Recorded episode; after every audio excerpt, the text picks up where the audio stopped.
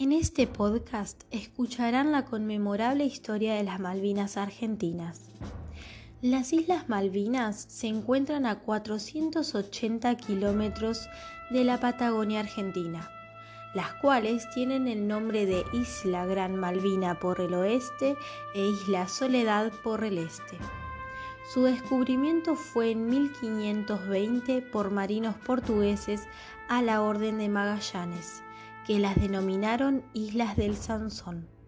En 1698, pescadores franceses las bautizaron Malvinas y de 1820 a 1833 la provincia de Buenos Aires mantuvo soberanía en las islas y eran utilizadas como prisión, gobernadas por comandantes militares, por lo que durante ese periodo ningún país las reclamaba. En 1829, el gobernador de las Malvinas fue Luis Bermet.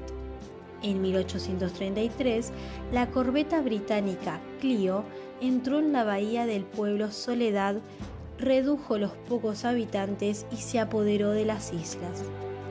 En 1982, Argentina estaba en dictadura con el presidente Leopoldo Galtieri que llega al poder prometiendo recuperar las Malvinas, ya que recibían críticas por mala administración económico y abuso de derechos humanos, ya que pensaron que al recuperarlas el pueblo argentino se uniría y respaldaría al gobierno, además de luchar por la libertad, los derechos humanos y la soberanía sobre los tres archipiélagos Islas Malvinas, Georgias del Sur y Sandwich del Sur.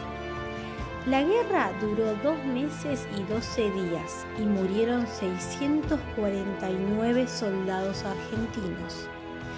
El 28 de marzo de 1982, la flota argentina parte a las Malvinas y Estados Unidos mandó alrededor de 30.000 soldados y tanques.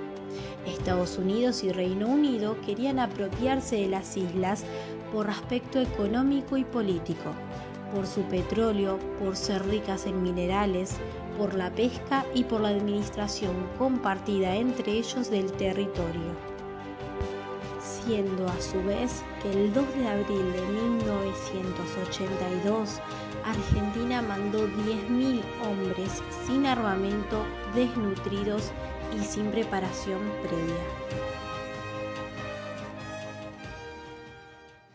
Las Islas Malvinas pertenecen a la historia argentina, una historia familiar y sentida por estas islas y los jóvenes soldados que se enfrentaron a la guerra por ellas. Después de las situaciones que vivieron cada uno por haber estado en una guerra, que al volver tenían que contar con una contención por parte de los familiares, pero muchos de ellos no lo tenían y se sintieron peor cuando volvieron de la guerra que haber estado en una. La misma sociedad no los recibió como se lo merecían. Los días en la guerra era depende de la motivación que tenían. Pasaban esos días con miedo, angustia, frío, muchas veces sin alimento necesario para cada combatiente. Estrés postraumático, pánico, es lo que sufren los soldados después de la guerra. Muchos jóvenes que fueron obligados a vivir esta terrible situación crecen con la mente llena de trauma y no son capaces de vivir una vida normal.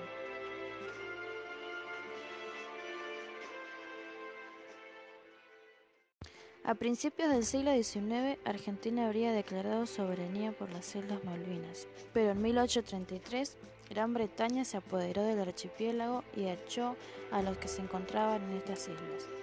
Por esta causa, las Islas Malvinas comenzaron a pertenecer a los británicos y las naciones europeas rechazaban las afirmaciones de Argentina.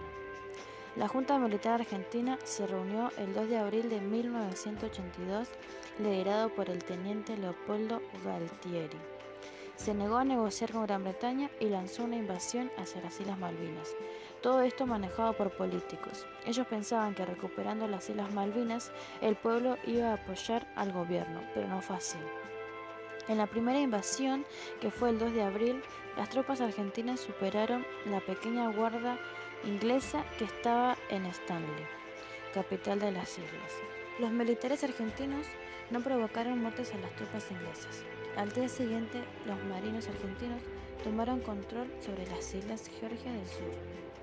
A fines de abril, Argentina logró entrar 10.000 tropas a las islas. Los políticos pensaron que Reino Unido no iba a reaccionar sobre la llegada de tropas a las islas, pero se equivocaron ya que Reino Unido y Gran Bretaña estaban unidos para tener control sobre las islas.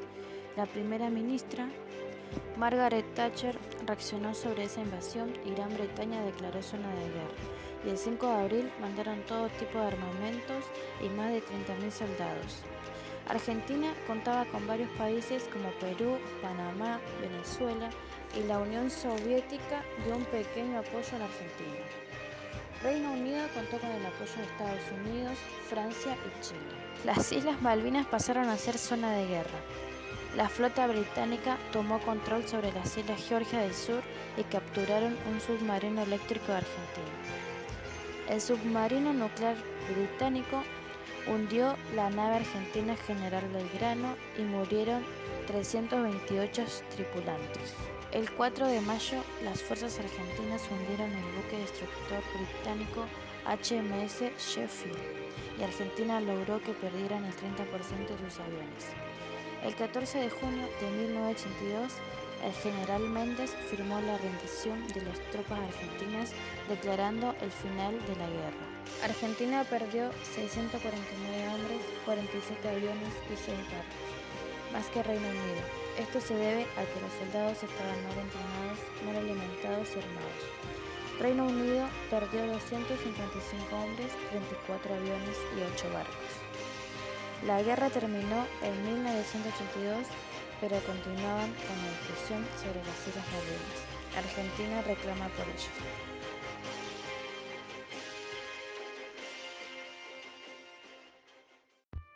Cabe destacar también que en la guerra participaron más de 20 mujeres, entre comisarios de a bordo, enfermeras, instrumentadoras quirúrgicas, radiooperadoras de barcos mercantes y cadetas, que dieron la vida por las Malvinas argentinas años atrás y juraron defenderlas.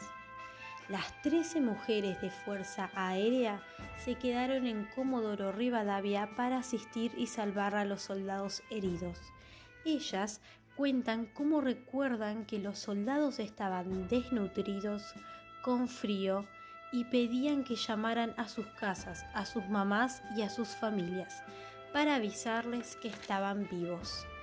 Es muy importante el reconocimiento a las mujeres de Malvinas ya que fueron invisibilizadas por muchos años, fueron ocultas y aún más fueron acusadas de mentirosas.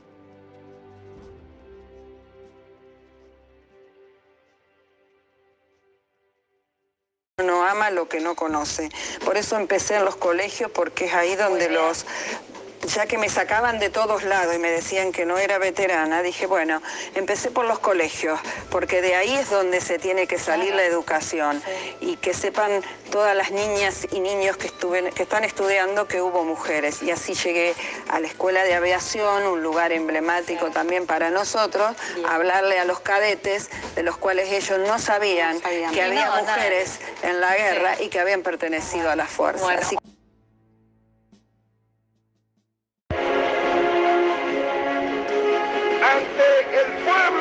Ante vuestro superior y ante Dios nuestro Señor. Juráis a la paz, seguir constantemente su bandera y defenderla hasta perder la vida.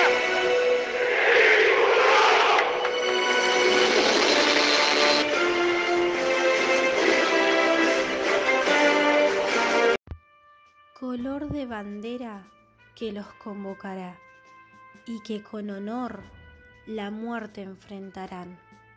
Flameará algún día un sol soberano y tu sacrificio no habrá sido en vano.